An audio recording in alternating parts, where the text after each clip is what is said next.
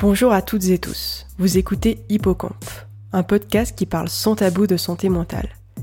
Chaque mois, retrouvez un épisode consacré à une problématique ou un sujet lié à la santé mentale. Ici, vous ne trouverez pas de solution, mais des pistes de réflexion grâce à des témoignages, mais aussi des interviews de professionnels. L'idée, vous l'aurez compris, c'est de pouvoir mieux appréhender ce sujet si complexe qu'est la santé psychique. Dans cet épisode, nous allons parler de ce que l'on appelle les TCA, les troubles du comportement alimentaire. Bien trop souvent stigmatisés, ils touchent pourtant beaucoup de personnes, une part importante étant des femmes. Ils se caractérisent par des perturbations significatives et durables dans la relation à l'alimentation. S'alimenter relève de fonctions vitales pour l'être humain. Néanmoins, le lien à l'alimentation s'avère beaucoup plus complexe qu'il peut paraître et peut engendrer beaucoup de souffrance. L'impact sur la santé psychique et les relations sociales est également lourd et conséquent. Une prise en charge adaptée est possible et peut permettre de se rétablir. J'accueille aujourd'hui Laurine. Laurine a accepté de nous parler de son histoire, de son parcours de soins et de son rétablissement. Laurine, aujourd'hui tu as 38 ans, tu es maman de deux enfants, tu exerces le métier de sophrologue. Tu as vécu une période de vie particulièrement difficile à partir de tes 17 ans tu m'as indiqué être tombé malade, en parlant de l'arrivée des troubles du comportement alimentaire dans ta vie. Peux-tu nous expliquer ce qu'il s'est passé pour toi à ce moment-là dans ta vie? Alors à ce moment-là, je venais de passer le bac, euh, j'avais pris quelques kilos en grignotant un peu n'importe quoi pendant les, révisions et euh, j'ai voulu euh, voulu faire un petit régime comme le font beaucoup de, jeunes filles à l'arrivée de l'été. Et malheureusement pour moi, le petit régime n'a jamais cessé. Euh, j'ai éliminé euh, beaucoup de, choses de, mon alimentation. Je me suis mise à devenir hyperactive au niveau physique, à faire beaucoup de sport. Et en fait, euh, en quelques mois, j'ai perdu une, vingtaine de kilos. donc c'était c'était de l'anorexie mentale, ce qu'on appelle de l'anorexie mentale. Je refusais de, de m'alimenter, ça me faisait peur. Et euh, ça m'a conduite à me faire hospitaliser en pédopsychiatrie à l'âge de, de, 18 ans, à la suite de ma première année de, de fac, car mon poids était beaucoup trop trop bas et c'était très inquiétant au niveau de ma, ma santé. Je t'interromps, Laurine, simplement pour te demander si cette première hospitalisation, elle était à, à ta demande. Ouais, cette première hospitalisation, c'est moi qui l'ai demandé. En fait, euh, J'étais vraiment dans, dans, un état assez lamentable euh, euh, au niveau corporel. Et, euh, et en fait, comme euh, voilà, et c'est souvent le cas dans cette pathologie, on est souvent très attaché aux études, à la réussite, à la performance scolaire. je venais de terminer ma première année de fac, ça s'était très bien passé malgré tout, et j'avais envie d'être suffisamment en forme pour pouvoir continuer mes, mes études. Donc c'était surtout dans l'optique de me remonter un petit peu physiquement euh, plutôt que me soigner réellement quelque part. Hein. Est-ce que tu pourrais nous dire euh, si euh, tu, tu, sens que voilà cette période où tu as été hospitalisé, ça a été un moment pour toi quelque part qui a été aidant? Alors, elle ne m'a pas forcément Elle m'a aidé dans le sens où j'ai repris du poids parce qu'en fait c'était euh, ce qui se passait à ce moment-là qui se pratique de moins en moins hein, à l'heure actuelle. C'était ce qu'on appelait des, des contrats de poids, c'est-à-dire que euh, c'était une hospitalisation totalement fermée. J'étais complètement coupée de ma famille. Je n'avais pas le droit au téléphone, pas le droit aux lettres. Euh, J'avais pas le droit de mettre un pied dehors. Euh, donc c'était vraiment euh, quelque chose d'assez d'assez strict.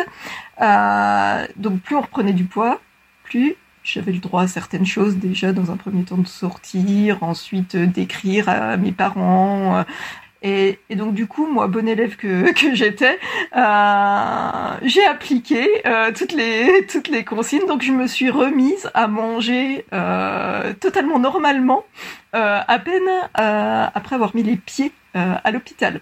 Donc j'ai repris du poids extrêmement rapidement parce que mon corps en avait, euh, besoin. Euh, sauf que je ne l'ai absolument pas supporté. J'ai repris euh, plus de 15 kilos en un mois et demi, ce qui est beaucoup quand même. Mon corps, enfin mon esprit ne l'a pas supporté. moi, je disais aux psychiatres, aux psychologues que tout allait bien, que je le supportais très bien, parce que pour moi, le but c'était de sortir au plus vite de cet enfermement. Euh, et donc du coup, j'ai pu sortir au bout de, au bout de deux mois. J'ai pu, euh, ils m'ont laissé, ils m'ont laissé libre. D'autant que j'étais majeure. C'est un service de pédoxie. J'étais, j'étais vraiment à la limite, à la frontière. J'avais 18 ans. donc du coup, du coup, ils m'ont laissé sortir. Mais psychiquement, j'étais assez, assez anéantie. Euh, parce que je me reconnaissais plus physiquement, euh, parce que j'ai commencé euh, les crises de boulimie à l'hôpital, c'est-à-dire à, à, manger, manger, manger énormément et ensuite à me faire vomir. Et, et, donc du coup, ça au niveau de la culpabilité, de l'image de, l'estime de soi, ça a été ça a été très compliqué. Et ça, j'en avais pas du tout parlé à l'équipe soignante parce que je savais que si j'en parlais, c'est clair qu'on n'allait pas me laisser ressortir tout de suite. Dans tout ce que tu viens de, me raconter, hein, j'imagine euh, à quel point euh, la période que tu as dû vivre là a été, euh, a été difficile et compliquée. Qu'est-ce que tu ressentais émotionnellement? Alors à cette période, en fait, émotionnellement, je ne ressentais plus grand-chose. J'ai été assez coupée de moi-même. Euh, comme euh, comme dissocié. Et euh, en fait je pense que le fait de ne plus m'alimenter de me couper de mon de mon corps m'a aussi fait me couper de mes mes émotions. Quelque part ça m'a permis entre guillemets à, à, l'époque donc cette anorexie qui s'est transformée ensuite en, boulimie ça m'a permis de gérer mes angoisses euh, de gérer euh, mon esprit euh, qui, qui, avait tendance à trop réfléchir. voilà, c'était un peu quelque part comme une protection. Je mets vraiment des guillemets là-dessus parce que c'était très très destructeur évidemment. Donc à cette période-là, tu étais jeune adulte. comment est-ce que ton entourage, qui j'imagine te fait voir un, certain nombre de choses, comment il, le percevait, comment est-ce qu'il le comprenait? Alors ça a été extrêmement compliqué euh, bah, avec mes parents euh, parce qu'évidemment ils, me voyaient maigrir à, vue d'œil, vraiment euh, de semaine en semaine. Moi je revenais le week-end de la fac, ils le voyaient sur moi que j'avais encore encore maigri. Chaque repas c'était un calvaire, c'était vraiment source de conflit parce que bah, je ne voulais rien avaler. D'autre part j'avais tendance à à faire la cuisine. Ça, c'est quelque chose qui revient aussi euh, souvent euh, dans, les, dans les troubles alimentaires, en particulier dans l'anorexie mentale. Euh, c'est-à-dire que la personne malade va cuisiner pour les autres, euh, sans jamais rien goûter à ce qu'elle à ce qu'elle cuisine. Et en fait, euh, bah voilà, ça, on mange quelque part par procuration. Euh, donc, donc voilà, j'avais, j'ai toujours d'ailleurs deux jeunes frères qui avec lesquels ça a été très compliqué aussi cette cette période. Ça nous a un peu éloignés parce que bah, ils se faisaient du souci pour moi, ils osaient pas forcément l'exprimer, euh, et, voilà, ça, ça a vraiment tendu les, les rapports. Là, quand, je t'entends, euh, je me dis que ça devait être euh, voilà difficile face à cette souffrance immense en fait hein, que tu que tu ressentais pour ton entourage, de savoir aussi quoi faire, comment t'aider. Ouais, c'est ça. En fait, euh, c'est un grand sentiment d'impuissance euh, de la part de, l'entourage, que ce soit euh, les parents, les frères, les amis aussi, parce que j'avais toujours des, amis de, de, lycée que je voyais puis qui me, me voyaient dépérir également. Et puis, euh, et puis plus tard, les conjoints. Euh, enfin, c'était, euh, c'est compliqué, c'est extrêmement complexe pour l'entourage. Donc, pour reprendre un petit peu le, le fil de ton parcours, tu habitais pendant cette période à proximité de ton environnement social et euh, familial J'ai vécu à quelques dizaines de, de, kilomètres de chez mes parents euh, pendant, euh, pendant 4-5 ans, euh, le temps de, de, faire mes études. Ensuite, j'ai passé le CAPES et j'ai été mutée dans un département assez, assez éloigné. donc en matière de soins, déjà je m'étais coupée un petit peu du soin pendant mes, mes études, j'étais suivie mais plus ou moins, c'était vraiment très très irrégulier quelque part, euh, j'étais un peu dans le déni de la maladie. Je savais que ça n'allait pas, je, savais que c'était dangereux, mais j'avais pas vraiment envie de, de, me, soigner. Euh, je me complaisais euh, là-dedans. Et puis ensuite, après une première année, puisque j'étais prof à la base, une première année d'enseignement qui a été quand même assez assez complexe, où j'ai reperdu beaucoup de, de poids. J'ai décidé d'essayer de, me reprendre en main et euh, j'ai contacté un CMP euh, dans, le, dans le secteur. Alors, au début, j'ai eu droit à une psychologue avec laquelle ça se passait bien. Et puis, quelques années plus tard, il y a un jeune psychiatre qui a, qui a été muté là-bas également.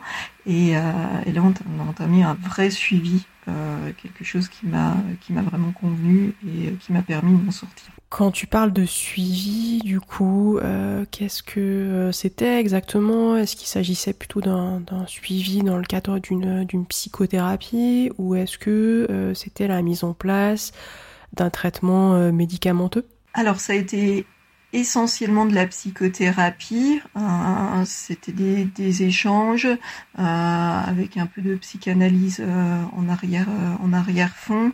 Euh, ça a été surtout un suivi ultra régulier, c'est-à-dire au moins une fois par semaine. Et dans les périodes où ça n'allait vraiment pas, ça pouvait être jusqu'à deux, trois fois par semaine. Donc il a vraiment été ultra présent pour pour moi.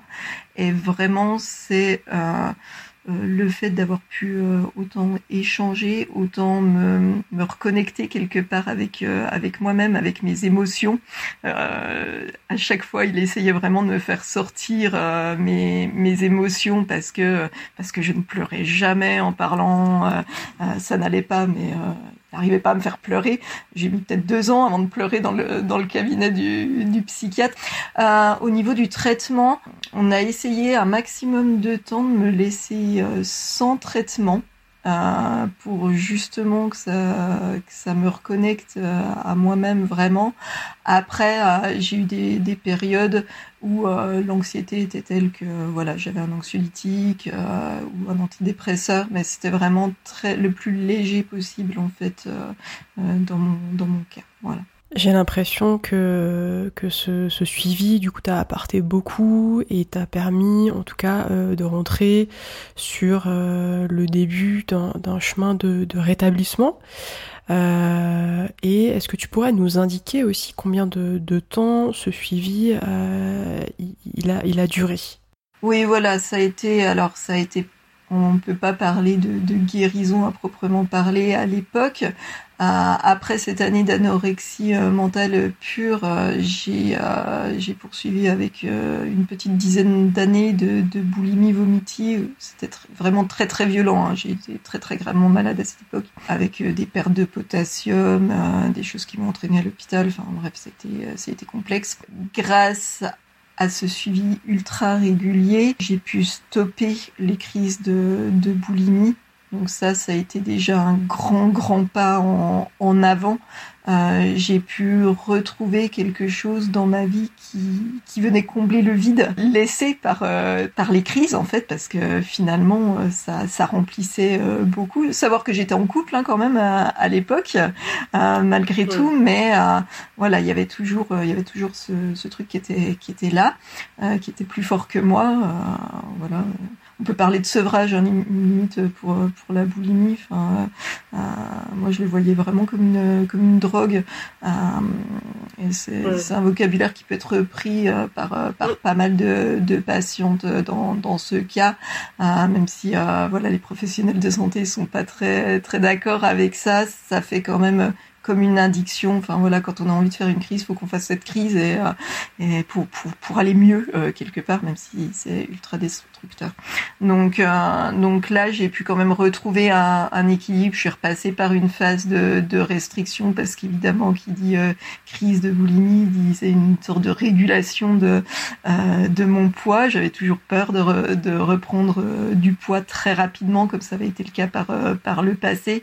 Donc je suis repassée par une crise de euh, voilà par euh, par de la de la restriction puis ça s'est un petit peu adouci et c'est resté après dans dans un contrôle on va dire euh, un peu orthorexique ou avec vraiment il fallait que je mange que ce que moi je préparais. Enfin, voilà. Mais ça allait quand même un peu mieux déjà. Le suivi dans le CMP a duré 5 ans. Euh, il a été stoppé parce que j'avais demandé une, mutation avec mon conjoint de, l'époque. Donc euh, forcément, euh, qui dit mutation dit déménagement. J'ai changé de, département. ça a été assez compliqué parce que à ce moment-là, j'étais tombée enceinte suite à un parcours de PMA une grossesse euh, multiple euh, ultra ultra compliquée qui s'est très mal euh, très mal terminée. C'était des triplés à la base donc j'ai dû faire une réduction embryonnaire et à la fin j'ai perdu j'ai perdu mes, jumeaux à 5 mois de, grossesse. Donc là je me suis retrouvée sans suivi dans cette période difficile et quelques mois après, euh, suite à une grosse dépression là pour le, coup, comme euh, l'hyperactivité physique était, était venue un peu euh, remplacer le vide, la perte des, enfants, j'ai décidé de me faire réhospitaliser dans une clinique TCA vraiment spécialisée là pour, le coup en troubles alimentaires.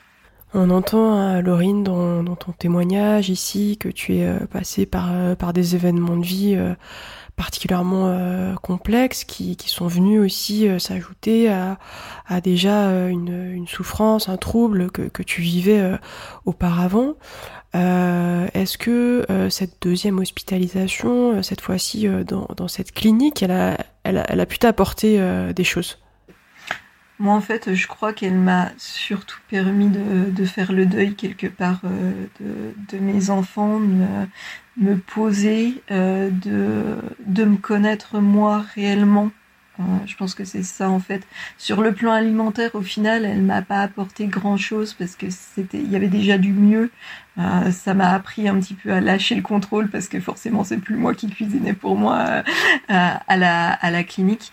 Voilà, de ce point de vue-là, alimentairement parlant, ça a été un petit peu le, lâcher prise, hein, mais ça m'a permis vraiment de, de, faire le deuil, de progresser encore dans ma compréhension de, de moi-même, euh, de voir également que le métier que j'exerçais à l'époque, à savoir prof de français, allait devenir compliqué à exercer pour pour moi parce que le, fait de m'occuper des enfants des autres alors que je venais de perdre les miens, euh, c'était c'était très difficile. C'est là-bas que j'ai euh, voilà que j'ai eu des cours de sophro. Il y avait, de la sophro pour pour les patients et du coup c'est à la suite de ça que, que j'ai pris une année sabbatique pour euh, pour me former moi-même à la à la sophrologie et donc d'hyperactive je suis passée à quelqu'un d'assez d'assez zen qui travaille depuis son canapé. Voilà on imagine très bien euh, dans ce que tu viens de nous expliquer, hein, euh, du coup le, le déroulement de, ton parcours de vie, hein, euh, voilà, entre ce que tu nous as expliqué sur sur les débuts de, la maladie à 17 ans, et puis ensuite voilà ces difficultés que tu as traversées, mais aussi ces, accompagnements hein, que tu as pu trouver sur ce parcours, que ça soit à travers du coup la, rencontre avec ce psychiatre dans, ce CMP, mais aussi cette clinique. Pluridisciplinaire qui a pu également euh, t'apporter. Euh, c'est donc ensuite que tu as rencontré ton conjoint euh, actuel avec lequel tu as eu ton, ton premier enfant. Totalement. Donc effectivement, quelques mois après, ça a été un, gros bouleversement parce que j'ai quitté un peu du jour au lendemain le, papa des, jumeaux. Euh, j'ai rencontré mon, mon mari euh, actuel euh, et donc je suis tombée enceinte naturellement parce que j'avais dû passer par la PMA pour, pour, la première grossesse. Là, je suis tombée enceinte totalement naturellement d'un petit garçon qui a aujourd'hui 4 ans et demi. alors la grossesse a été un peu compliquée dans le sens où c'était bah, très angoissant euh, par rapport à la grossesse précédente. Euh, forcément, j'avais j'avais beaucoup d'angoisse.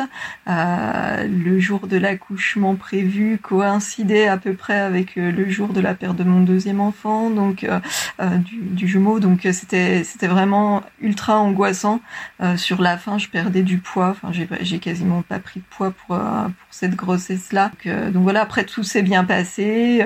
j'ai j'ai j'ai accouché d'un beau bébé, voilà, de, de 3 kg 7 alors que j'avais quasiment pas pris de poids et que j'étais vraiment toute menue. mais mais voilà, les, les mois qui ont suivi ont été ont été compliqués pendant cette grossesse-ci. Le trouble alimentaire s'est réactivé. Il y a nouveau eu des crises de boulimie. Après, j'étais suivie. Je me suis pas trop culpabilisée dans dans le sens où voilà, le bébé, je savais que tout allait bien pour pour lui. Je savais que c'était un moyen de gérer mon, angoisse. Euh, donc je me suis pas culpabilisée encore de manière euh, trop grande euh, là-dessus. Et du coup, après ça s'est régulé il y a encore eu pas mal de contrôles dans les premières années de vie de, de mon fils. Il y avait des, quelques petits soucis familiaux, je pense, qui étaient source, source d'angoisse. Et donc, forcément, plus, plus j'ai d'angoisse, plus j'ai tendance à me rabattre sur, du contrôle, plus j'avais tendance à me rabattre sur euh, du contrôle alimentaire.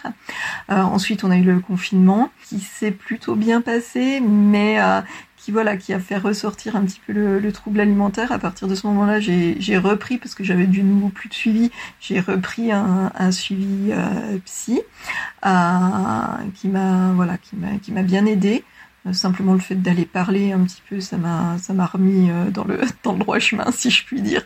Et euh, et ensuite, en fait, je suis à nouveau tombée enceinte d'une petite fille cette fois-ci. Alors en fait, j'ai assez mal pris, enfin mal pris entre guillemets, le fait que je sois enceinte d'une fille parce que ça m'a fait ultra peur en fait, euh, parce qu'il y a une grande part de génétique euh, quand même. Enfin, c'est pas que de la génétique, mais il y a une part euh, de, de, génétique dans le dans le trouble alimentaire. Et du coup, j'ai eu vraiment très peur.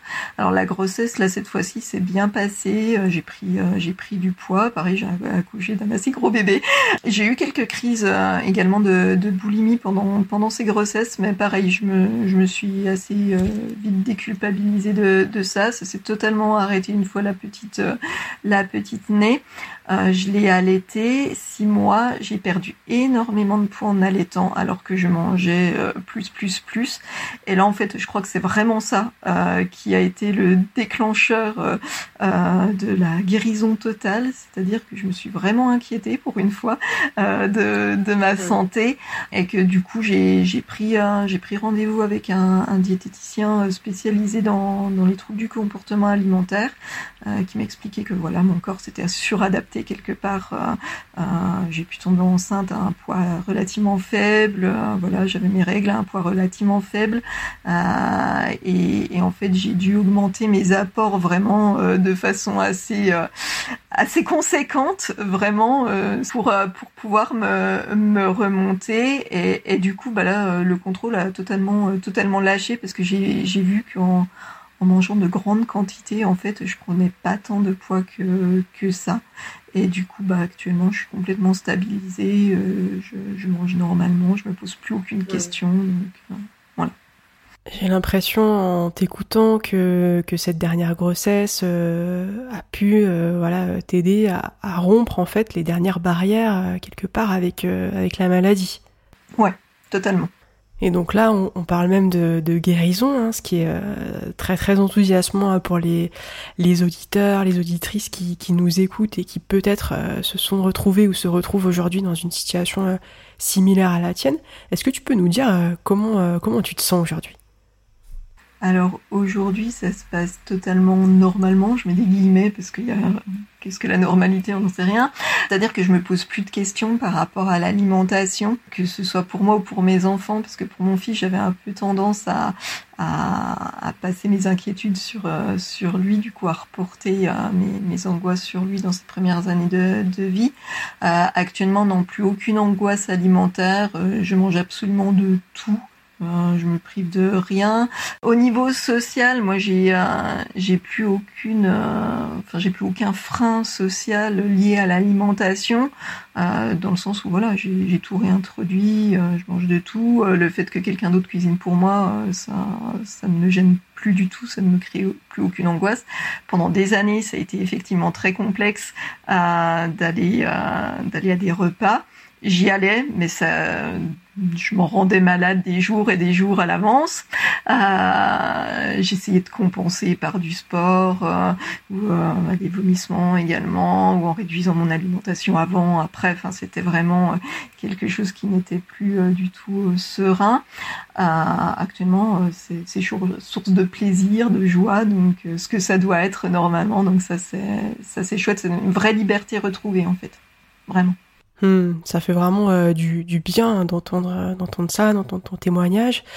Euh, donc tu as vécu hein, ce, trouble du comportement alimentaire hein, qui a duré à peu près une quinzaine d'années au total. Est-ce que toi tu as réussi à, trouver un petit peu du, du, sens quelque part à mettre sur sur ce qui s'était passé? Alors j'ai beaucoup et longtemps cherché les potentielles causes hein, de, de, cette maladie. Alors il y en a, il y en a plusieurs, hein, c'est vraiment multifactoriel. Il y a eu des, des deuils. Euh, je me suis retrouvée la, la, seule fille de la famille à, à 9 ans quand euh, j'ai perdu, euh, j'ai perdu ma seule cousine en fait. donc à ce moment-là, je suis un petit peu devenue adulte. déjà que j'avais une certaine précocité intellectuelle, là je me cette dissociation en fait euh, dont je parlais euh, au début avec l'anorexie mentale, elle est, intervenue dans ma vie un peu à ce moment-là. Euh, j'ai eu l'impression vraiment de me, sentir éloignée des, autres enfants de, mon âge suis devenue adulte quelque part. J'ai perdu ma grand-mère également euh, maternelle, euh, de laquelle j'étais très proche euh, à 17 ans, quand, au moment où je suis tombée malade et où je suis partie à la fac. Petite, donc de mes 4 ans jusqu'à mes 12-13 ans, j'ai fait de la gym de façon assez intensive. À la fin, j'en faisais 10 heures par semaine.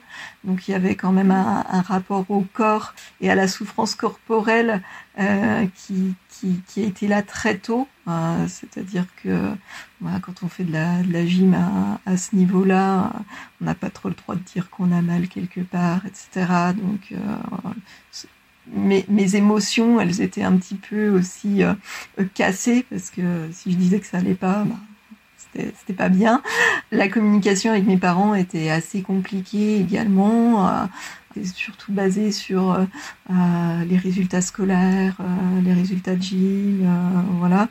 Et, et moi j'avais tendance, hein, c'était une tendance aussi personnelle à voilà garder les choses pour pour moi. Et puis comme je réfléchissais beaucoup, j'ai commencé à, j'ai commencé à réfléchir à des questions philosophiques autour de 11-12 ans. Voilà, la philo, ça m'intéressait.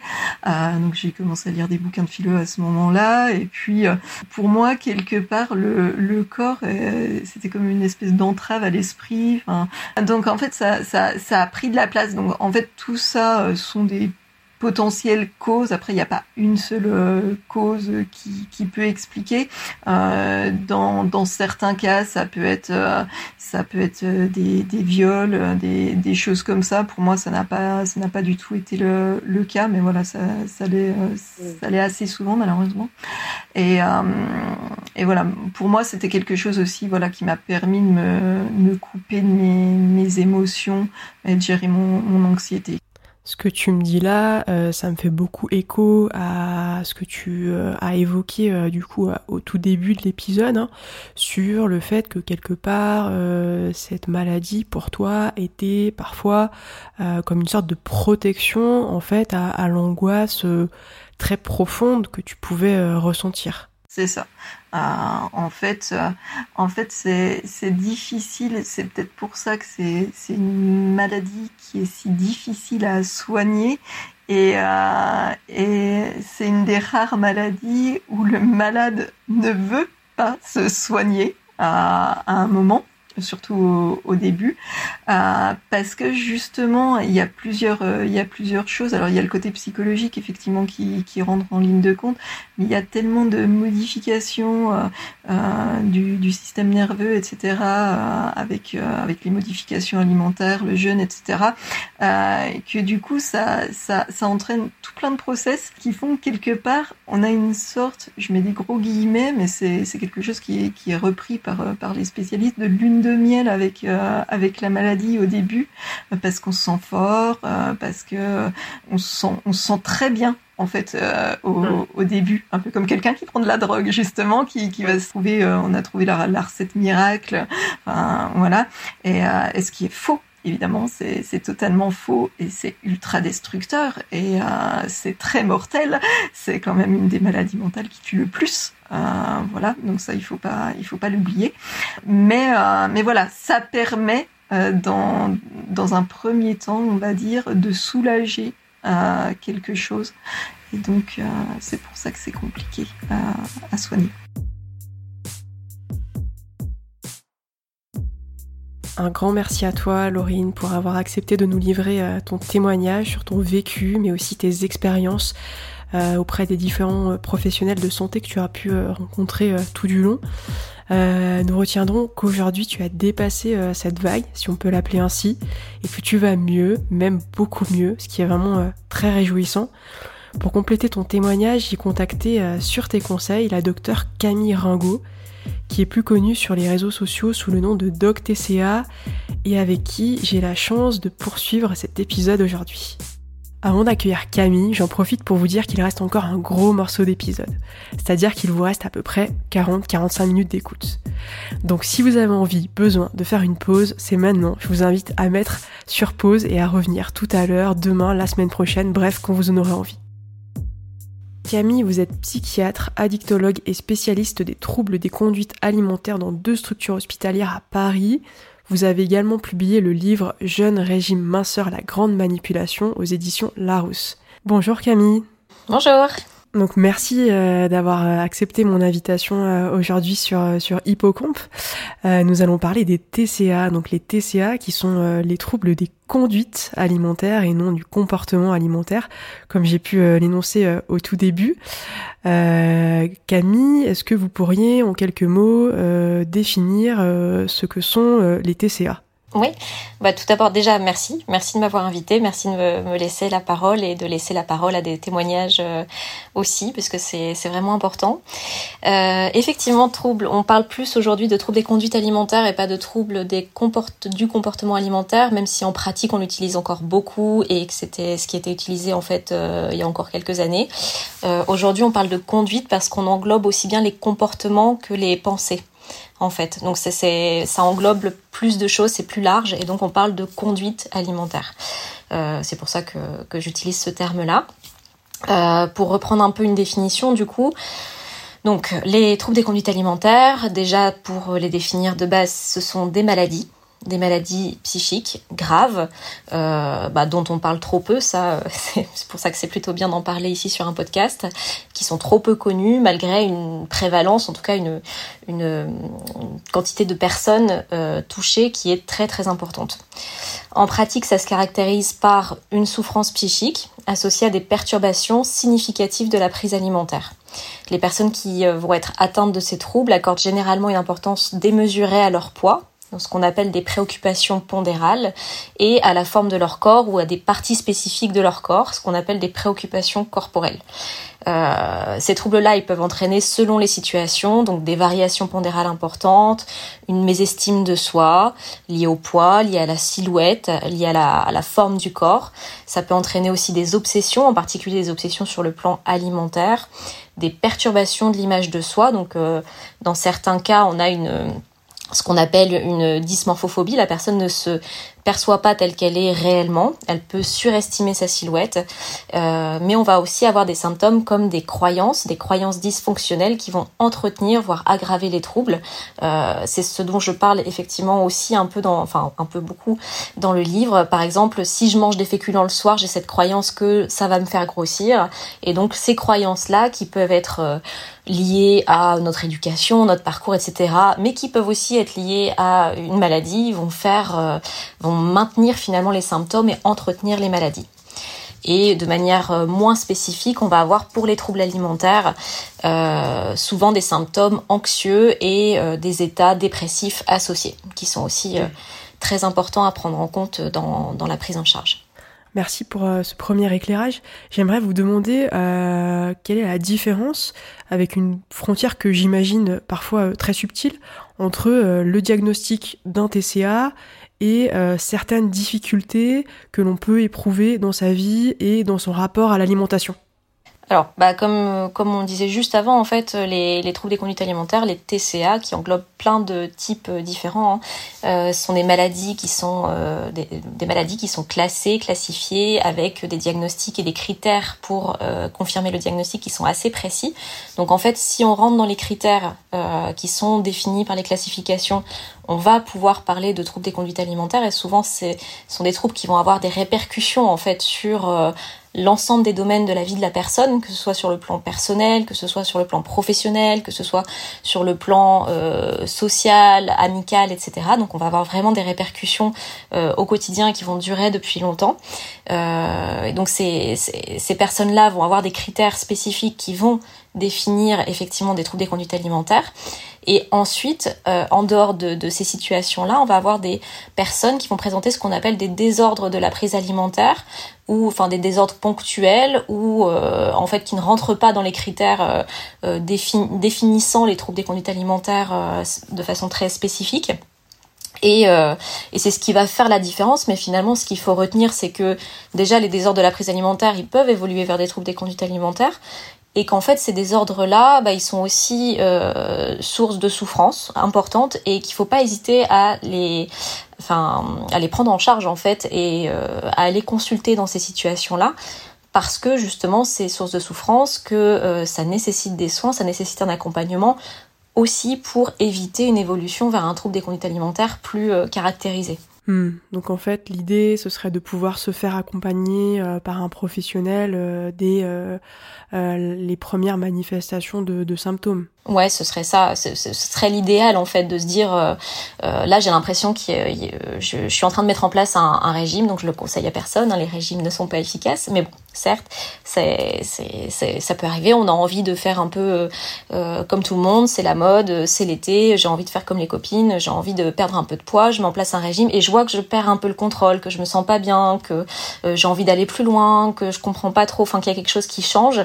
On peut pas parler d'emblée d'un trouble des conduites alimentaires spécifique, euh, d'anorexie mentale ou autre, mais il y a déjà quelque chose qui va pas. Et si j'arrive à m'en rendre compte ou que mon entourage me le fait remarquer, ce serait vraiment idéal de pouvoir aller consulter à ce moment-là parce que plus on prend en charge les choses de façon précoce et euh, mieux c'est en fait pour l'évolution. Donc en effet, il ne faut pas hésiter à aller euh, consulter. Euh, pour continuer un petit peu la définition des TCA, tout à l'heure vous avez abordé la notion de d'anorexie mentale.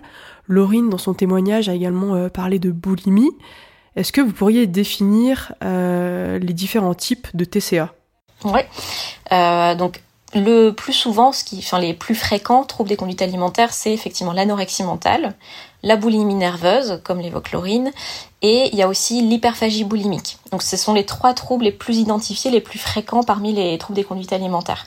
Mais effectivement, la, liste, elle s'arrête pas là. Il y a aussi d'autres troubles qui sont moins connus, qui existent, comme par exemple le méricisme, euh, comme des formes euh, euh, pas euh, complètes de diagnostic connues, comme l'anorexie à poids normal, l'anorexie mentale à poids normal, euh, d'autres troubles des conduites alimentaires de type hyperphagie nocturne. Donc il y a vraiment beaucoup de formes différentes de troubles des conduites alimentaires qu'on connaît moins, mais qui existent et qui sont aussi à l'origine de, de, de, souffrances importantes. Et on va avoir des, des troubles qui rentrent pas complètement dans les cases, mais qu'on euh, qu'on met sous, la, enfin, sous le, le terme de troubles des conduites alimentaires non spécifiés parce qu'ils rentrent pas complètement dans certains critères. Enfin voilà, donc il y a vraiment beaucoup de choses qui existent. Les trois entités les plus connues, c'est effectivement l'anorexie mentale, la boulimie nerveuse et l'hyperphagie boulimique. Donc l'anorexie mentale, c'est une maladie qui est euh, quand même assez fréquente. Elle touche en France près de 200 000 personnes. Euh, elle va se caractériser par donc, des restrictions énergétiques par rapport aux besoins, c'est-à-dire que je vais manger moins, je vais diminuer mes quantités et ma qualité euh, alimentaire, donc je diminue mes, apports énergétiques, ce qui va m'amener à un poids significativement en dessous de la norme, en dessous de ce qui est attendu pour moi, en dessous de ce qui est attendu par rapport à mon âge, par rapport à mon sexe, euh, par rapport à la trajectoire de, développementale.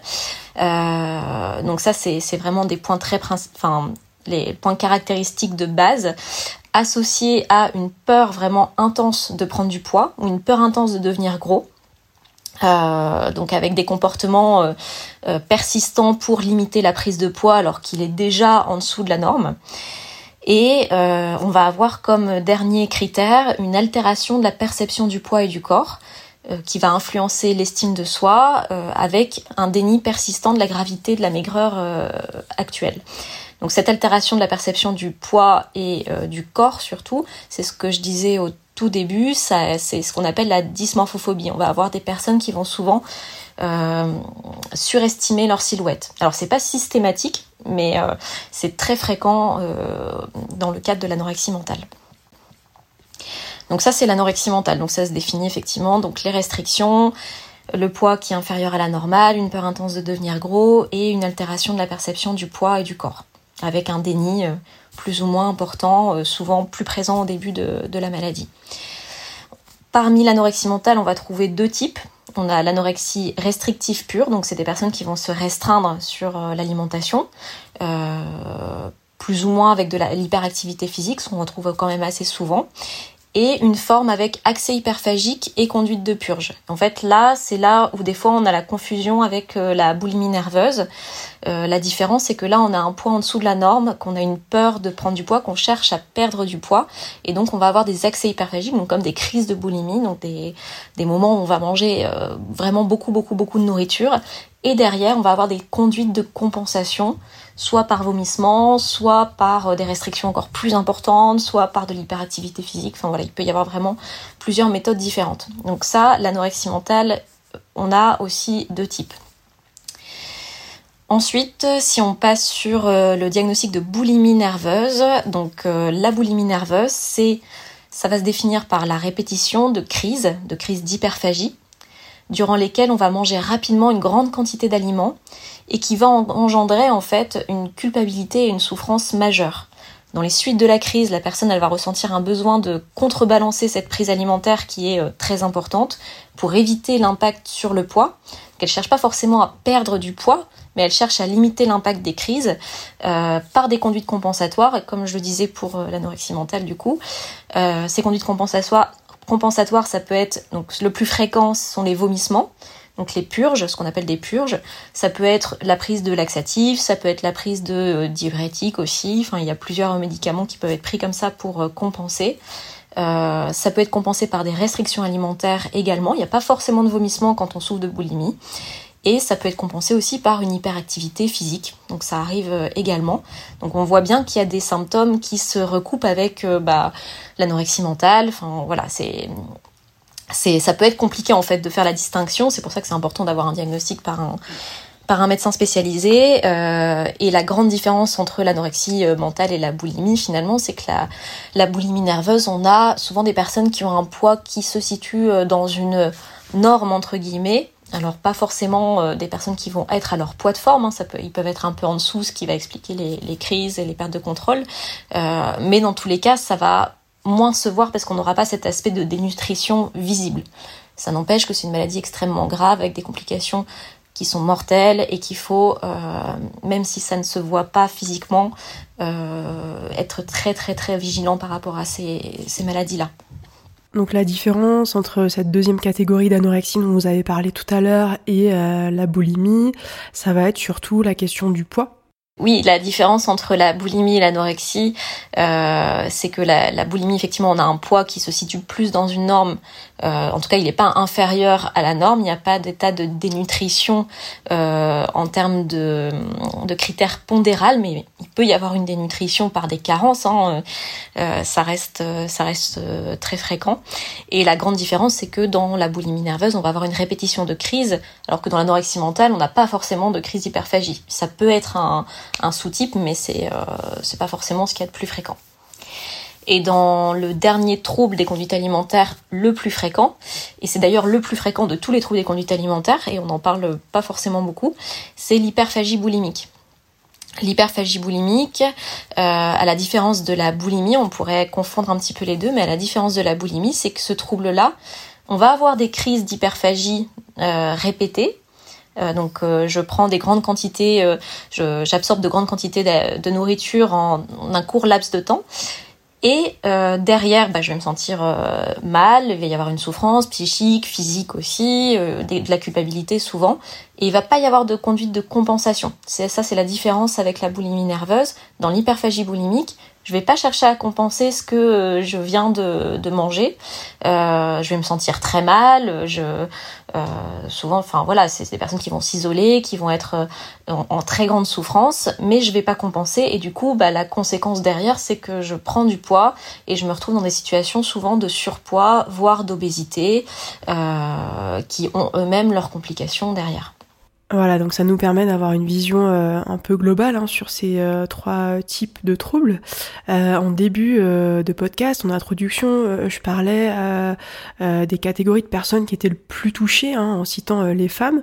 Est-ce que vous auriez des éléments, des chiffres à nous donner sur cette question? Bah, Voilà, qui sont les personnes qui sont touchées par les TCA ce qui est important déjà de le plus grand chiffre, le plus important qu'on a ces derniers temps, c'est que euh, en France il y a près d'un million de personnes qui sont concernées par les troubles des conduites alimentaires. Donc c'est euh, déjà c'est énorme.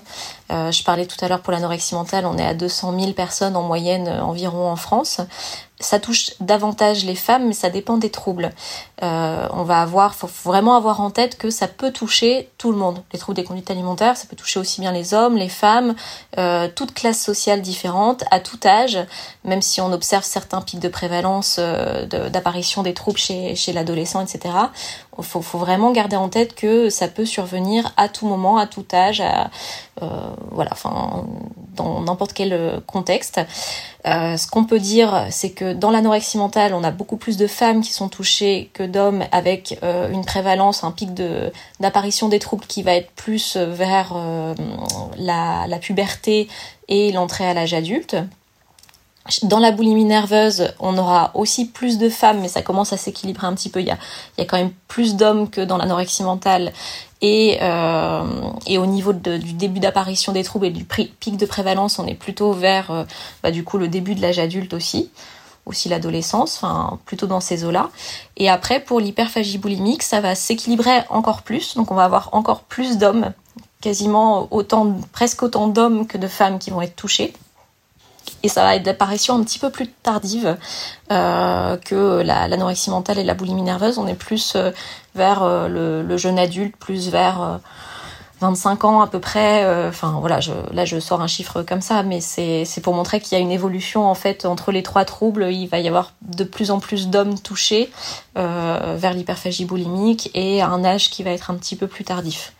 Mais encore une fois, ça reste des données, euh, enfin voilà, on, voit effectivement euh, les pics de fréquence, etc. Mais on voit aussi des personnes euh, débuter des troubles des conduites alimentaires, que ce soit anorexie mentale, boulimie, hyperphagie, beaucoup plus tard, voire beaucoup plus tôt, avec des formes prépubères. Enfin voilà, donc il y a, vraiment beaucoup de choses. Et en dehors de la France, dans le monde entier, on voit que plein de personnes de euh, de, de, cultures différentes, de modes de vie différents, de euh, d'âges différents vont être touchés par ces troubles-là, avec des particularités liées justement bah, souvent à leur euh, à leur culture, mais mais c'est vrai que c'est bah, ça touche tout le monde en fait.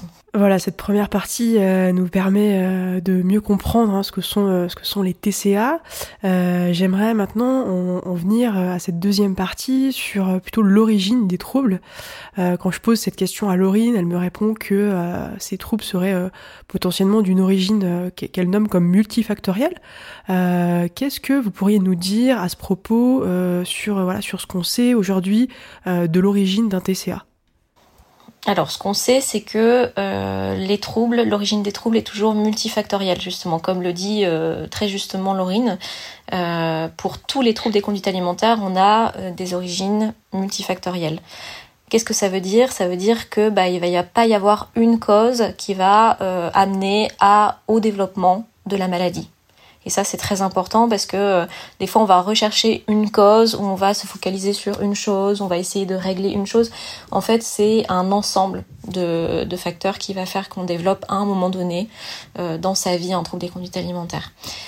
Donc ça va être l'association de différents facteurs, des facteurs de vulnérabilité, des facteurs déclenchants et des facteurs d'entretien qui vont ensemble, dans une situation donnée, chez une personne donnée, engendrer le développement de la maladie. Ils vont être différents d'un individu à l'autre et ils peuvent être euh, multiples dans chacune des catégories. C'est-à-dire on peut avoir plusieurs facteurs de vulnérabilité, plusieurs facteurs déclenchants, plusieurs facteurs d'entretien. Est-ce que vous pourriez juste euh, détailler euh, ce que sont ces différents facteurs? Alors du coup, les facteurs de vulnérabilité, ça va être par exemple euh, des facteurs génétiques des facteurs en lien avec euh, l'environnement, c'est-à-dire qu'on a une prédisposition génétique, on a un environnement qui fait qu'on euh, qui euh, qui véhicule beaucoup de croyances autour de l'alimentation, qui euh, qui induit beaucoup de préoccupations corporelles par exemple, donc qui va faire qu'on grandit en fait dans un environnement où on n'est peut-être pas satisfait de son corps, une éducation, une pression socioculturelle aussi qui va bah, nous montrer des images de corps minces, d'idéaux corporels qui bah, correspondraient pas à son corps etc. Donc ça, c'est des facteurs qui vont nous rendre vulnérables.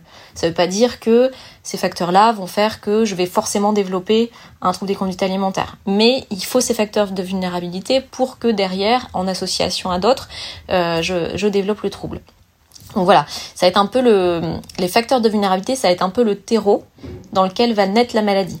Donc c'est euh, une mauvaise estime de soi, des troubles anxieux, ça va être euh, euh, effectivement le fait de ne pas être satisfait de son corps, le fait d'avoir une pression sociale sur son corps, le fait d'avoir une éducation autour des régimes, des choses comme ça, et ça va être aussi des facteurs génétiques comme dans toutes les maladies psychiatriques. Donc ça c'est les facteurs de vulnérabilité. Ensuite, on a les facteurs déclenchants, donc qui viennent se rajouter à cette vulnérabilité de base, j'ai envie de dire. les facteurs déclenchants, ou qu'on appelle aussi précipitant, c'est euh, bah, exactement ce que, dit Laurine. Ça va être par exemple la mise en place de régimes. C'est le plus fréquent facteur déclenchant de troubles des conduites alimentaires. La mise en place de régimes à visée amaigrissante. Euh, donc euh, les facteurs déclenchants, ils se rajoutent à un facteur de vulnérabilité. C'est pas parce que je fais un régime que je développe un trouble des conduites alimentaires. Mais si j'ai cette prédisposition, enfin cette vulnérabilité un petit peu de base et que vient s'ajouter un facteur euh, déclenchant comme un régime, effectivement, bah là, je peux effectivement développer des troubles des conduites alimentaires. Et ça peut être aussi d'autres euh, facteurs. Hein. Ça peut être des, traumatismes, euh, tout ce qui est euh, agression sexuelle, tout ce qui est traumatisme lié à des séparations, lié à des deuils, lié à des, des déménagements, lié à un départ pour les études.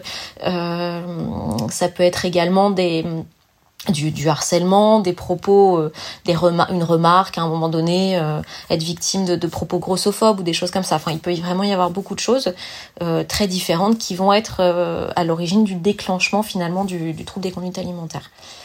Et ensuite, donc on a déclenché ce trouble. Il y a des facteurs, d'autres facteurs qui rentrent en, en compte. c'est les facteurs d'entretien qui vont faire que bah oui, il y a eu, euh, j'ai un terrain de vulnérabilité, j'ai mis en place un, enfin j'ai voulu mettre en place un régime. Je sens qu'il y a des choses qui, euh, euh, bah, que je, dont je perds un petit peu le, le contrôle. Je, euh, je perds du poids, j'ai envie d'encore en perdre alors que je m'étais fixé une limite, etc. Donc je vois que ça, ça commence à, à vriller un petit peu, que je me sens pas forcément très bien. Et en fait, il y a des facteurs qui vont faire que bah ça va se maintenir. C'est-à-dire que je vais pas arrêter ce comportement je vais le maintenir, je vais l'entretenir en lien avec d'autres facteurs qui vont euh, bah, jouer ce rôle-là.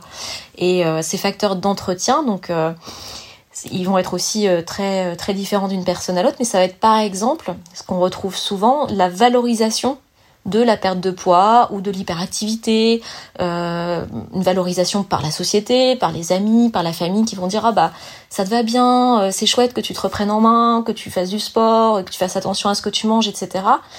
Moi je me sens pas forcément bien, je, je sens qu'il y a quelque chose qui va pas, mais c'est valorisé. Et du coup, bah, je me dis, je vais peut-être, euh, je vais peut-être continuer quand même dans ce sens-là. C'est peut-être euh, finalement bénéfique. Enfin voilà, il peut y avoir des choses comme ça qui vont jouer. Ou alors tout simplement, euh, ça me permet de maîtriser une angoisse que j'avais sur autre chose. Je focalise sur mon alimentation, je sens que ça me permet de, de focaliser justement, je me sens mieux, etc. Donc il va y avoir comme un bénéfice finalement à euh, la mise en place de ce trouble alimentaire et euh, ou aux symptômes. Et, et ça va faire en sorte que ça entretienne finalement ces comportements-là. Mais en gros, voilà, il faut bien retenir qu'il y a plusieurs facteurs qui vont faire qu'on développe des troubles alimentaires. C'est pas une chose qui développe les troubles alimentaires, euh, qu'il y a des facteurs de vulnérabilité qui sont multiples, des facteurs déclenchants qui peuvent être très différents d'une personne à l'autre, et des facteurs d'entretien qui vont faire que en fait on, on s'enfonce un petit peu dans ces troubles là et qui vont se bah, qui vont s'inscrire finalement dans la vie de la personne et, euh, et évoluer et s'aggraver et nécessiter une prise en charge euh, et avec des soins pluridisciplinaires. Ce que euh, vous dites, euh, ça me fait euh, beaucoup écho à votre livre, hein, où vous parlez notamment des injonctions sociétales que l'on peut ressentir. Alors je pense aux femmes, mais, mais maintenant aussi aux, hommes, hein, qui sont souvent la cible de publicité, qui invitent au régime, où on va prôner le culte du corps parfait. quel impact a notre société aujourd'hui sur l'apparition ou sur l'aggravation des TCA notre société, elle nous construit en fait dans quelque chose où il y a un culte de l'apparence, un culte quand même de la minceur, des corps musclés, d'une alimentation euh, contrôlée. On entend un peu partout l'alimentation healthy, il faut avoir ceci, cela. Enfin, c'est très valorisé par la société euh, et, ça peut majorer euh, chez n'importe qui une insatisfaction corporelle ou la créer en fait, la déclencher. Euh, ça touche aussi bien les femmes que les hommes aujourd'hui. Les hommes sont de plus en plus touchés par des injonctions aussi, euh, même si effectivement les femmes, euh, ça remonte peut-être à il y a plus longtemps. en fait, on se construit avec des avec des, des croyances qui, qui sont tellement ancrées qu'elles sont enfin elles sont acceptées, elles sont normalisées en fait sur le fait qu'il faudrait euh, manger moins qu'un homme, qu'il faudrait euh, euh, avoir un corps mince pour être beau, il faudrait avoir un corps musclé pour montrer qu'on contrôle bien sa vie, qu'on est au, au, summum de ce qu'on peut prouver, faire, etc. Donc cette valorisation-là, elle, forcément, elle induit chez, chez les personnes, enfin, alors, je dis forcément, mais je dois nuancer un petit peu, parce que tout le monde n'est pas touché par ces injonctions sociétales heureusement, mais il y a quand même beaucoup de personnes qui vont ressentir un mal-être vis-à-vis de ces injonctions parce que bah parce que la majorité d'entre nous ne peut pas enfin ne, ne correspond pas en fait aux, aux, injonctions qui sont euh, dictées par la société aux euh, idéaux de minceur qui sont euh, mis en avant etc et donc on va essayer de tendre vers ces idéaux là en mettant en place des comportements sur le plan alimentaire, sur le plan physique, etc., ou juste en se dévalorisant, en se sentant très très mal. Et, et, derrière, bah, ça va engendrer de la souffrance, ça peut engendrer des troubles des conduites alimentaires, ça peut faire partie euh, du terreau dont on parlait tout à l'heure, de euh, dans lequel va venir euh, se développer les troubles des conduites alimentaires en association à un facteur déclenchant ou voilà, enfin à d'autres choses comme je le disais tout à l'heure. Mais effectivement, pour moi, les injonctions, les la pression euh, sociétale qu'on a sur les corps, sur l'alimentation, sur euh, l'hypercontrôle, etc. qu'on devrait avoir de nos vies, elle est euh, un facteur, elle, fait partie des facteurs qui vont être à l'origine ou aggraver des troubles des conduites alimentaires. Je pense aussi aux ados hein, qui sont souvent la cible euh, des publicités euh, ou des réseaux sociaux euh, où on leur vend voilà à l'image d'un corps lisse et parfait, ce qui doit être aussi particulièrement difficile dans une période de vie où déjà le corps change et évolue. On le voit chez les jeunes, c'est euh, le nombre de cas euh, a vraiment augmenté en fait euh, ces dernières années. Alors il y a le Covid qui a joué, mais pas que. Enfin voilà, on peut pas. Il y a, y, a, pas que le Covid. Il y a il y a plein de choses qui ont fait que bah ça se majore et bah, il y a une petite part qui, euh, je pense, est liée euh, aux, réseaux sociaux, même s'ils sont pas complètement responsables de, tout ça. Hein, mais euh, tout ce qu'on retrouve autour de des filtres sur les réseaux sociaux, ça c'est une part qui est quand même assez importante. Tout ce qui est retouche photo, tout ce qui est exposition de corps, voilà, soit soit retouché, soit dans des dispositions qui permettent d'être au, au, à son avantage. Euh, ça va créer beaucoup de complexes chez les jeunes qui, euh, des fois même, ne veulent plus se prendre en photo sans filtre et, euh, et vont essayer en fait de tendre vers ce qu'ils ressemblent avec un filtre qui seraient euh, dit comme étant un idéal et, qui vont du coup, euh, bah, en se voyant dans le miroir euh, le matin, il n'y a pas de filtre dans le miroir, vont se sentir hyper insatisfaits en fait de leur image. Et ça, c'est un gros risque derrière de développer des troubles des conduites alimentaires. Donc effectivement, les jeunes aujourd'hui, par le biais des réseaux sociaux, mais pas que, euh, peuvent être vraiment impactés par l'insatisfaction corporelle, par cette pression euh, et développer d'autant plus de troubles des conduites alimentaires. Après, petit bémol quand même, euh, les réseaux sociaux peuvent aussi être très aidants dans la dans la prévention des troubles et dans l'amélioration des troubles. Enfin voilà, il faut surtout pas faire un raccourci trop trop rapide, trop direct entre les réseaux sociaux et les troubles alimentaires. C'est à cause des réseaux sociaux. c'est pas le cas. C'est c'est un ensemble de choses, mais effectivement, il y a une partie sur les réseaux qui peut être à risque. Hmm, on est bien d'accord euh, avec euh, tout ça. Les, réseaux sociaux sont en effet un, outil hein, dont il faut savoir euh, faire bon usage, mais qui comporte aussi plein, plein d'avantages. pour continuer sur une autre note, peut-être, comment est-ce que vous pourriez définir ce que c'est qu'une relation saine et apaisée avec son corps et son alimentation? Alors, comment définir une relation saine avec son corps et son alimentation et apaisée ben, C'est le fait de plus avoir en fait de préoccupations autour de ça, euh, de, de, plus poser de questions en fait, euh, de, de, pouvoir répondre à ses envies, à ses besoins, euh, de se faire plaisir avec l'alimentation, que ça ne devienne pas quelque chose qu'on ait besoin de contrôler ou qui induise de la culpabilité. Et puis, et puis pouvoir faire la paix avec son corps. Et faire la paix avec son corps, ça veut pas forcément dire l'aimer tout le temps. Ça veut dire accepter que c'est notre corps, que bah, c'est celui qui euh, qu'on a, qui est génétiquement euh, déterminé et euh, et que bah on peut pas vraiment le changer. On peut voilà, il y a des petites choses qui peuvent être modifiées bien sûr, mais globalement, on peut pas, on peut pas aller contre euh, notre euh, notre morphologie et que et que donc bah peut-être euh, des fois je me sens bien avec, des fois je me sens jolie avec, des fois je le mets en valeur d'une certaine façon qui, qui, me permet de, de l'apprécier, des fois pas. Et en fait, c'est pas grave.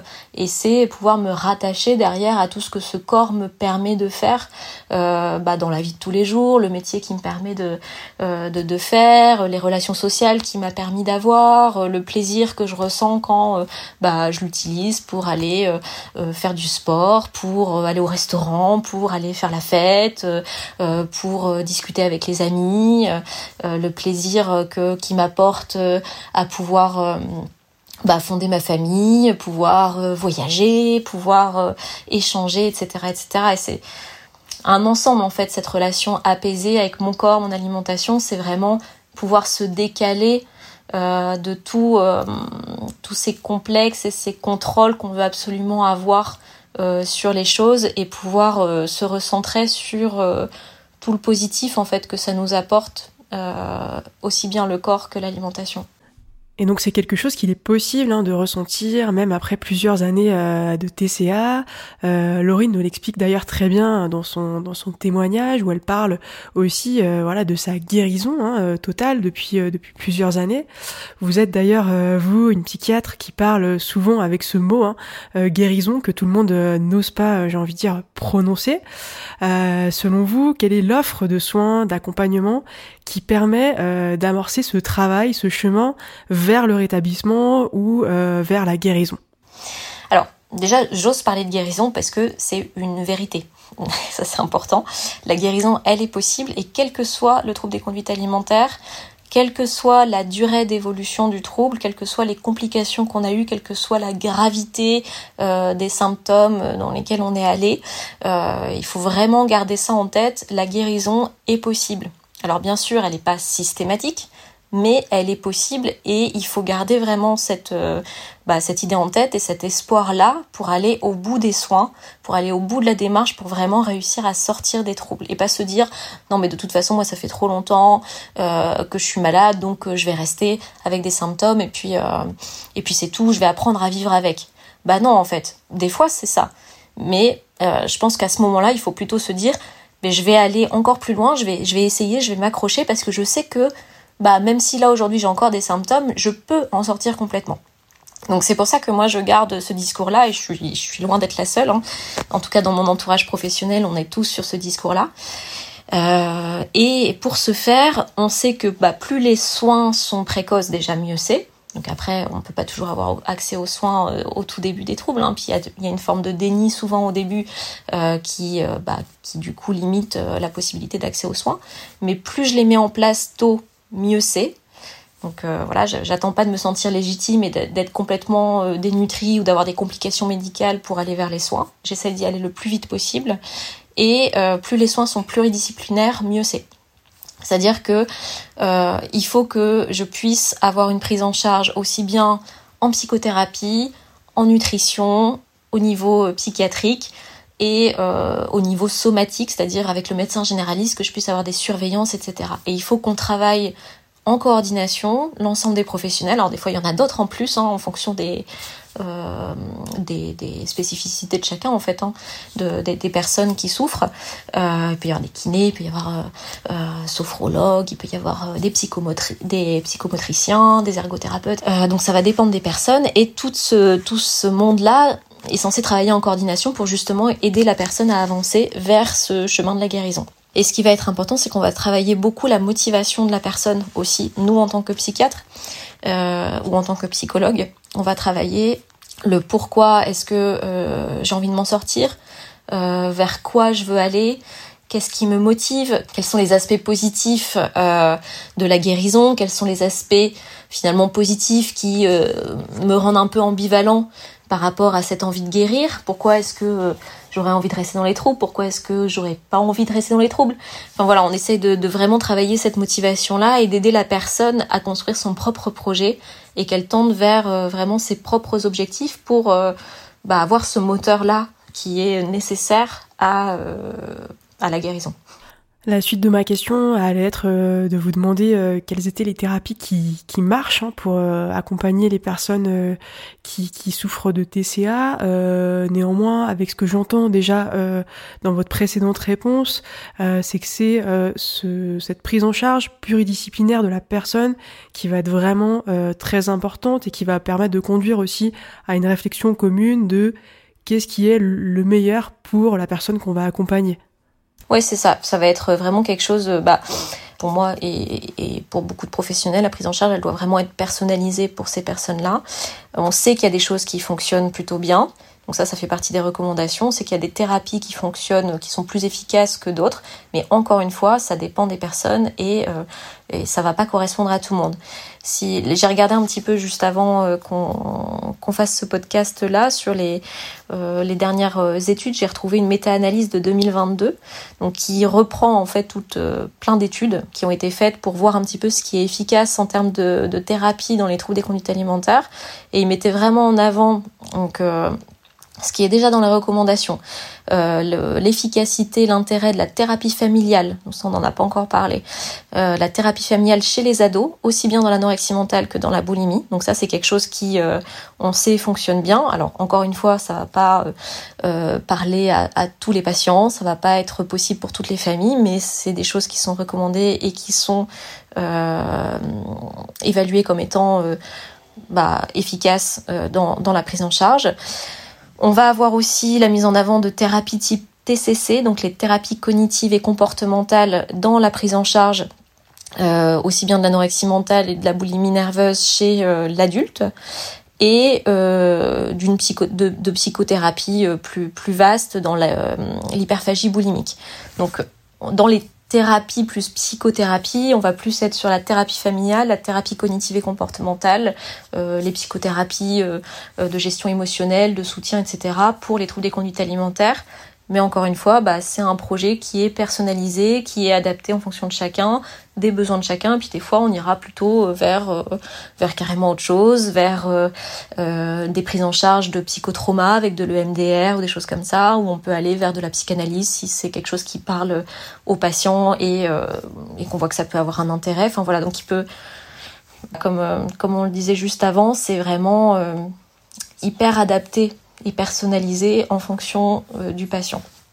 Pour en revenir à ce que vous disiez juste avant et pour être sûr euh, de bien comprendre, euh, donc la thérapie familiale, c'est une thérapie euh, donc qui invite l'entourage familial, c'est-à-dire par exemple, on pourrait imaginer l'adolescent et ses parents pour échanger autour du trouble Alors, il y a deux choses. Il y a la thérapie familiale, c'est vraiment une prise en charge spécifique euh, qui va pas mettre au centre de la thérapie la personne euh, qui souffre de troubles alimentaires. C'est vraiment un travail de système où l'ensemble des personnes qui sont là euh, de la famille en thérapie sont là pour la famille. Donc on va pas cibler la personne malade en fait. C'est pas ça l'idée. C'est vraiment un travail du système familial qui on le sait, peut aider vraiment à, débloquer certaines choses, euh, des fois euh, à limiter l'entretien des symptômes alimentaires au sein de la famille qui permettrait d'avoir un, équilibre au sein de la famille. Euh, donc voilà, ça, ça, va, ça va vraiment être un travail de la famille. Et à côté de ça, on peut proposer des entretiens familiaux qui sont différents. Donc c'est pas une thérapie spécifique, c'est des entretiens avec les parents, par exemple, avec les conjoints, avec la fratrie, euh, pour euh, justement reprendre la situation, essayer de mieux comprendre ce que c'est que la maladie, les répercussions de la maladie, essayer de voir comment chacun peut se positionner aussi à la maison. Des parents avec leur enfant, comment faire euh, euh, à table si elle veut pas manger, est-ce que c'est moi qui cuisine, est-ce que c'est elle qui cuisine, enfin sur des questions assez pratiques et sur euh, la question des, symptômes, des complications possibles, de l'évolution, de, de la place de chacun par rapport aux troubles. Donc ça c'est plus des entretiens familiaux et, et de enfin ce dont je parlais juste avant c'est de la thérapie familiale qui c'est encore différent. Mais les deux se complètent en fait. Voilà, on arrive à la fin euh, de cet épisode. Il me reste deux questions euh, à vous poser. Euh, on entend souvent un lien entre TCA et la question des addictions. vous êtes d'ailleurs psychiatre spécialisé TCA et addictologue. quel lien vous vous pourriez faire entre ces deux troubles? Alors, on rapproche souvent les troubles des conduites alimentaires des addictions comportementales. Euh, il y a en effet des similitudes et il y a aussi des aspects différents et plus spécifiques des troubles des conduites alimentaires par exemple, il y a des enfin il y a des, bah, il y a des comportements au sein des troubles des conduites alimentaires qui peuvent être comparés à une addiction, par exemple à une substance. Les personnes, ils vont ressentir vraiment, euh, par exemple dans la boulimie nerveuse, beaucoup l'hyperphagie boulimique, une envie irrépressible de faire une crise de boulimie, une crise d'hyperphagie, euh, ce qu'on appelle un craving en fait. Le craving, c'est quelque chose qu'on retrouve beaucoup, enfin qu'on retrouve systématiquement dans l'addiction aux substances. Avoir des personnes qui vont avoir une envie irrépressible de consommer de l'alcool, une envie irrépressible de consommer de la cocaïne, de l'héroïne, enfin voilà. On le retrouve en fait euh, dans, dans les addictions aux, substances. Et donc en ça, on peut voir effectivement un parallèle euh, entre ces, ces cravings de faire des crises et ces cravings de consommer euh, une substance. Donc il y a, vraiment euh, et puis quelque chose qui emprisonne la personne, qui, peut pas, euh, qui ne peut pas contrôler en fait ce comportement, ça s'impose à elle et elle, est obligée euh, d'aller au bout de, de ce comportement-là. On va un peu le retrouver aussi. Alors certains disent par rapport à la perte de poids dans l'anorexie mentale avec une une addiction un petit peu à la, à la perte de poids une addiction à euh, l'envie de, voir ce chiffre sur la balance qui descend, qui descend, qui descend, euh, avec le besoin irrépressible de se peser, de continuer à aller dans ce sens-là. Euh, il y a aussi d'autres parallèles qu'on peut faire, c'est que dans les troubles des conduites alimentaires, il peut y avoir en fait des transferts d'un comportement à l'autre, d'un trouble à l'autre, comme on le voit souvent dans les addictions. Peut avoir quelqu'un qui est dépendant à l'alcool, qui va réussir à se sevrer, mais qui en parallèle, par exemple, va augmenter sa consommation de tabac. Euh, parce que bah, du coup, il compense une addiction par une autre, euh, ou il transfère d'une addiction vers une autre. Et en fait, dans les troubles des conduites alimentaires, il peut y avoir comme ça euh, des transferts aussi entre bah, de la restriction très importante, puis bah, tout doucement des crises d'hyperphagie qui se mettent en place, et puis je vais finalement vriller vers un trouble plus de boulimie Donc ça, en ça, enfin, par rapport à ça, il y a effectivement des similitudes. Et d'un autre côté, bah, il y a aussi beaucoup, enfin, il y a aussi des différences. Donc moi, je dirais pas que ce sont des addictions comportementale pure. Il y a des spécificités à part entière pour les troubles des conduites alimentaires, euh, le fait d'avoir des perturbations de l'image par exemple, mais aussi euh, tout simplement le fait de pouvoir guérir complètement de la maladie. Et euh, la vue de cette euh, guérison est vraiment euh, importante et j'ai vraiment envie de, de conclure aussi là-dessus. J'aimerais maintenant m'adresser aux auditeurs et aux auditrices qui nous écoutent, qui peut-être se sont reconnus hein, dans les troubles que vous avez cités tout à l'heure, ou qui peut-être ont reconnu un proche qui pourrait souffrir de TCA. quels conseils vous pourriez leur donner Qui contacter Comment se faire aider? Alors, bah, alors tout dépend des personnes, mais euh, ne pas rester seul avec ça, en parler le plus vite possible. Alors ça peut être à la famille dans un premier temps si on se sent bien avec sa famille et qu'on se sent capable d'en parler. Ça peut être aussi avec le médecin généraliste qui est souvent la, première personne qu'on voit en termes de soins. Euh, dans les soins. Euh, après, il existe aussi d'autres choses qui sont possibles euh, pour parler plus spécifiquement du trouble des conduites alimentaires. Je le rappelle souvent, il y a une ligne d'écoute numéro donc anonyme, non surtaxé, qui vous permet de poser toutes les questions que vous souhaitez ou juste de pouvoir discuter de votre situation avec soit un professionnel, médecin, soit un psychologue, soit des associations de famille. donc voilà, ça, dépend du jour euh, auquel vous appelez. Et donc ce numéro s'appelle anorexie boulimie info écoute et donc vous pouvez composer le 09 69 325 900. Tout ça, vous pouvez retrouver toutes les infos sur euh, le site de la Fédération française anorexie boulimie euh, qui, qui reprend cette ligne d'écoute là et qui vous permet aussi d'avoir un annuaire de professionnels de santé spécialisés dans des structures publiques en fonction du lieu euh, où vous habitez.